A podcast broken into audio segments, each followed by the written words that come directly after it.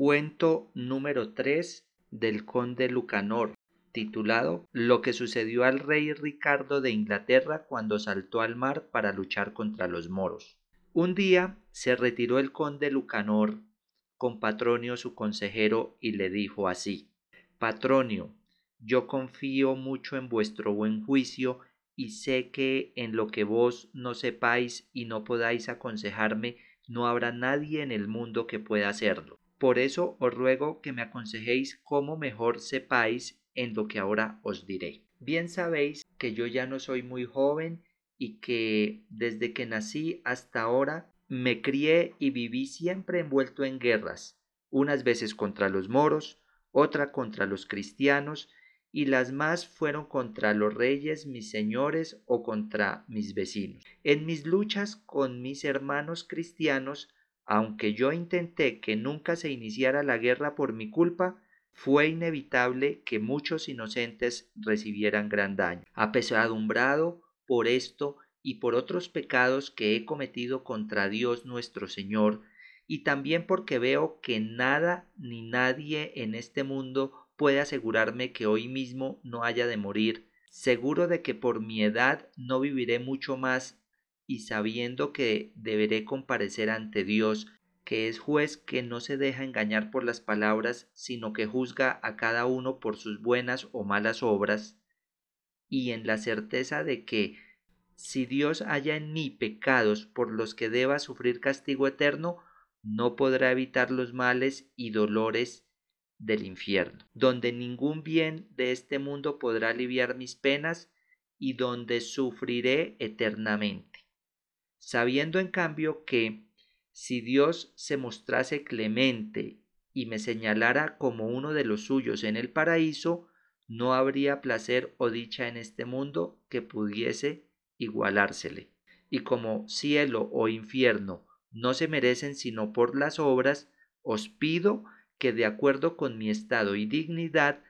me aconsejéis la mejor manera de hacer penitencia por mis culpas y conseguir la gracia ante Dios. Señor conde Lucanor, dijo Patronio, mucho me agradan vuestras razones y sobre todo porque me habéis dicho que os aconseje según vuestro estado, porque si me lo hubieras pedido de otra forma, pensaría que lo hacíais por probarme como sucedió en la historia que os conté otro día de aquel rey con su ministro. Y me agrada mucho que queráis hacer penitencia de vuestras faltas según vuestro estado y dignidad,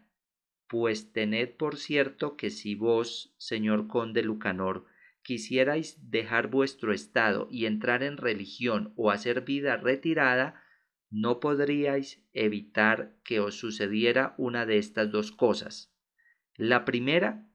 que seríais muy mal juzgado por las gentes pues todos dirían que lo hacíais por pobreza de espíritu y porque no os gustaba vivir entre los buenos. La segunda, que os sería muy difícil sufrir las asperezas y sacrificios de la vida conventual y si después tuvieses que abandonarla o vivirla sin guardar la regla como se debe, os causaría gran daño para el alma y mucha vergüenza y pérdida de vuestra buena fama.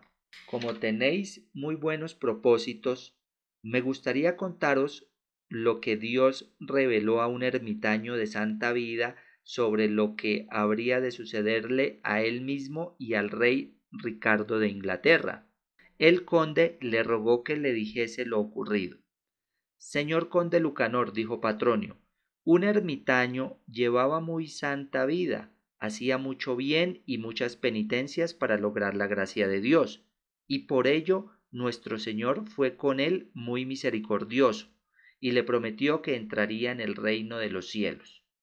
El ermitaño agradeció mucho esta revelación divina y como estaba ya seguro de salvarse,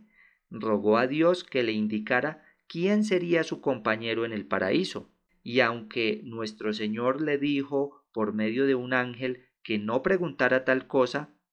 tanto insistió el ermitaño que Dios nuestro Señor accedió a darle una respuesta, y así lo hizo saber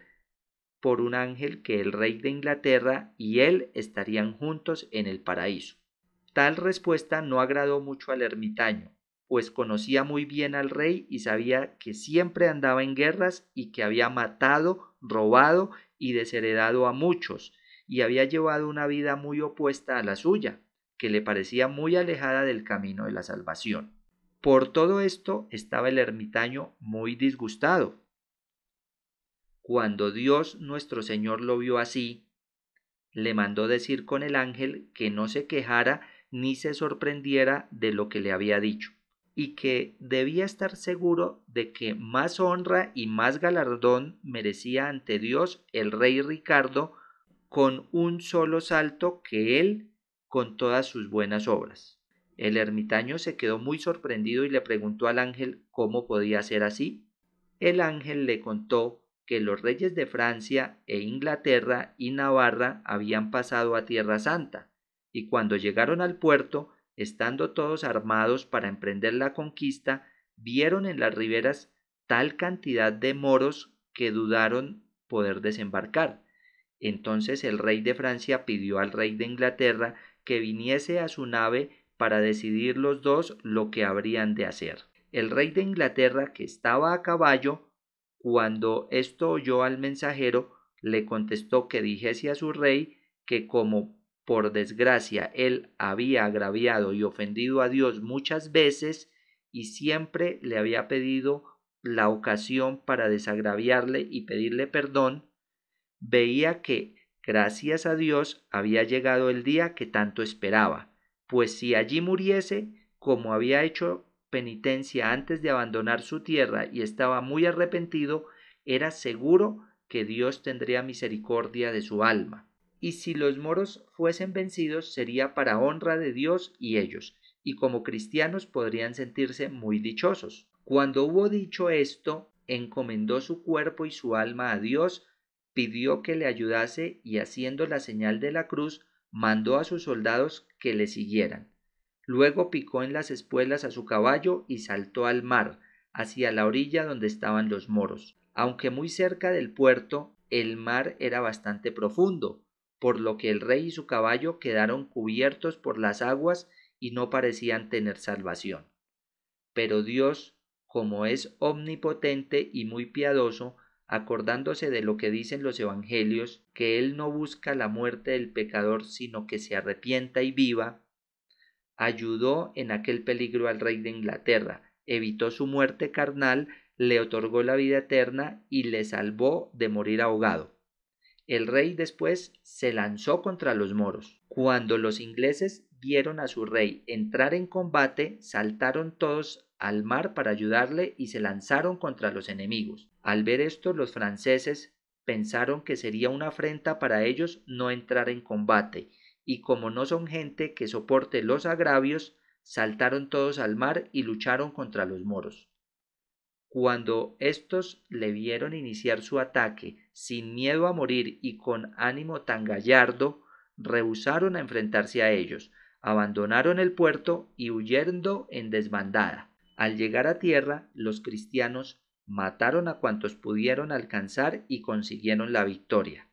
prestando gran servicio a la causa del Señor. Tan gran victoria se inició con el salto que dio en el mar el rey de Inglaterra. Al oír esto el ermitaño quedó muy contento y comprendió que Dios le concedía un gran honor al ponerle como compañero en el paraíso a un hombre que le había servido de esta manera y que había ensalzado la fe católica. Y vos, señor conde Lucanor, si queréis servir a Dios y hacer penitencia de vuestras culpas, reparar el daño que hayáis podido hacer antes de partir de vuestra tierra, Haced penitencia por vuestros pecados y no hagáis caso a las galas del mundo, que es todo vanidad, ni creáis a quienes os digan que debéis preocuparos por vuestra honra, pues así llaman a mantener muchos criados,